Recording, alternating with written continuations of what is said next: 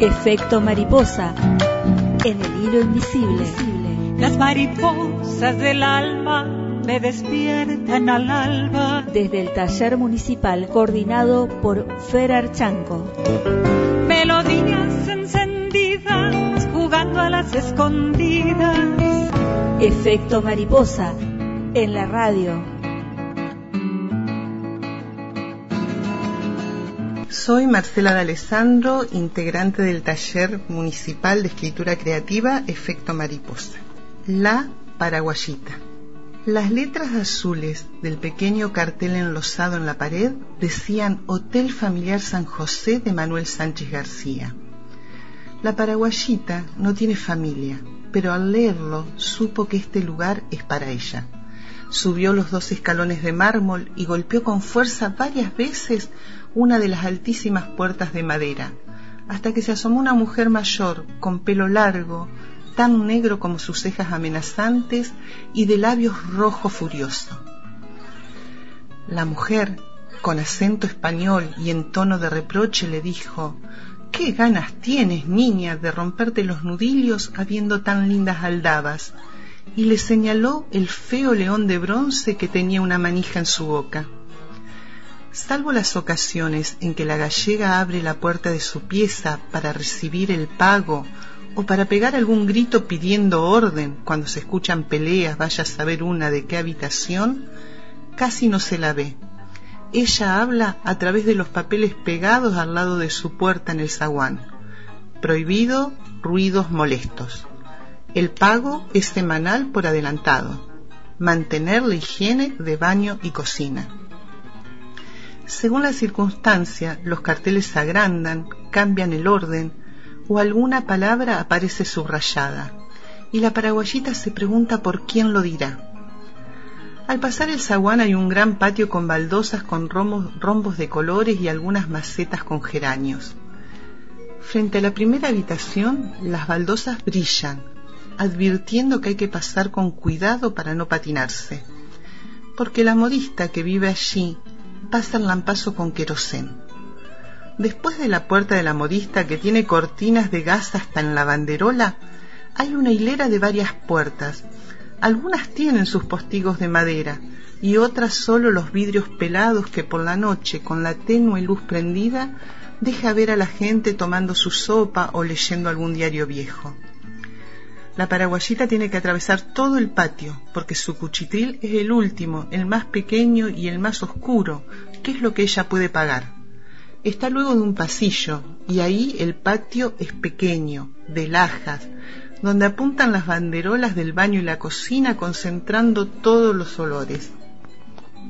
Solo recibe algún rayo de sol los mediodías de verano. A pesar de la decadencia de todo el edificio, el baño conserva un ajado esplendor de mejores épocas.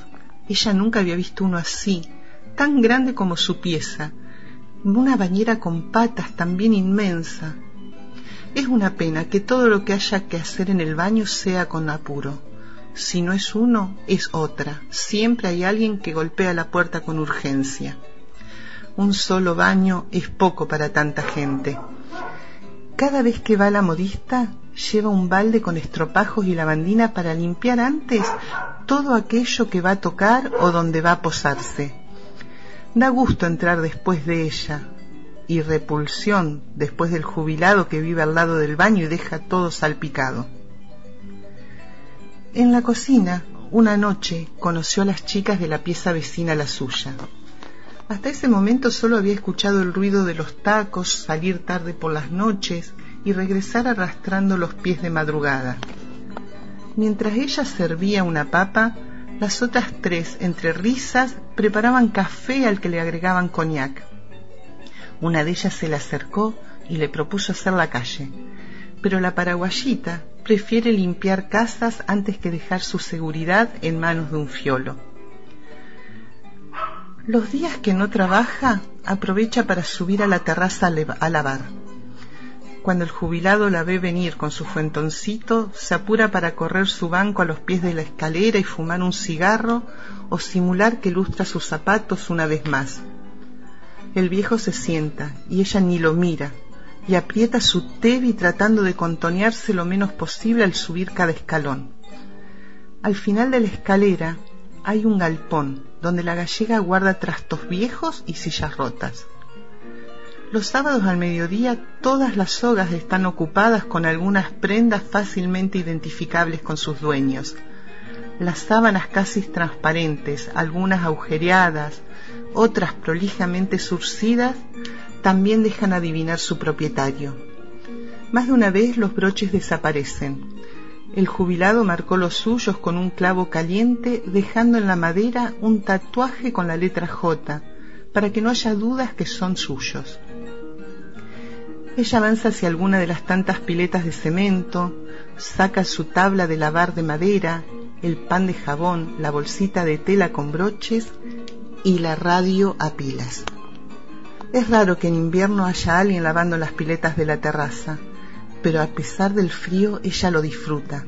Se saca el pañuelo de la cabeza y mientras friega su ropa de muchos colores, mueve los hombros al compás de la música.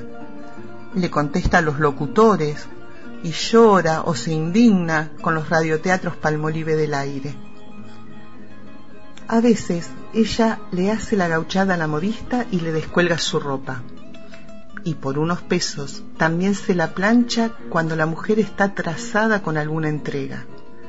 La paraguayita trata de hacer coincidir la hora del planchado con la telenovela. El amor tiene cara de mujer. El volumen del televisor no se puede subir, porque los vecinos, empezando por la encargada, se quejaron y es por el ruido que las familias con hijos duran poco en el hotel.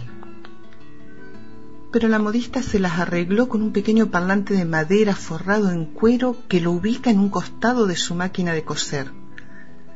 El parlante, unido al televisor con un grueso cable, permite que la mujer, acercando la oreja, escuche lo que están diciendo en la tele.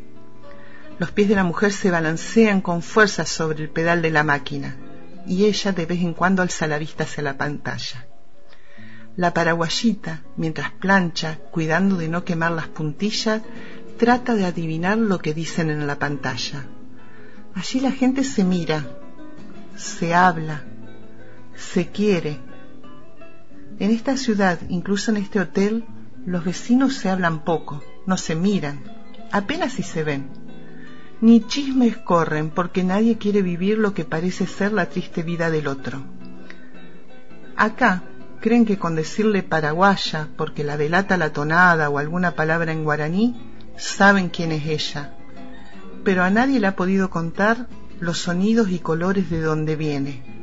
Lo ha intentado, pero no la entienden, o quizás su mundo tan extraño no interesa.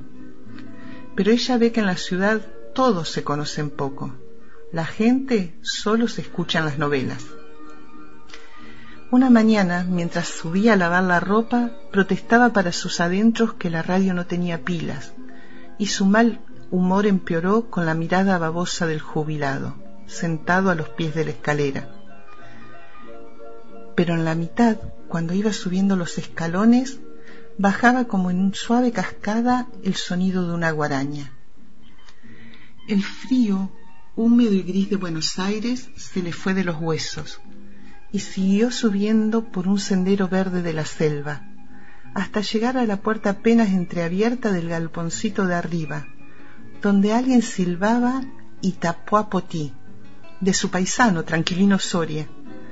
Se veía una luz prendida y salía olor a sopa. Alguien estaba viviendo en ese pequeño depósito sin ventanas. En un rincón de la terraza habían amontonado los trastos. El silbido que traía la música de su tierra se detuvo cuando el agua estruendosa comenzó a caer sobre su fuentón de zinc.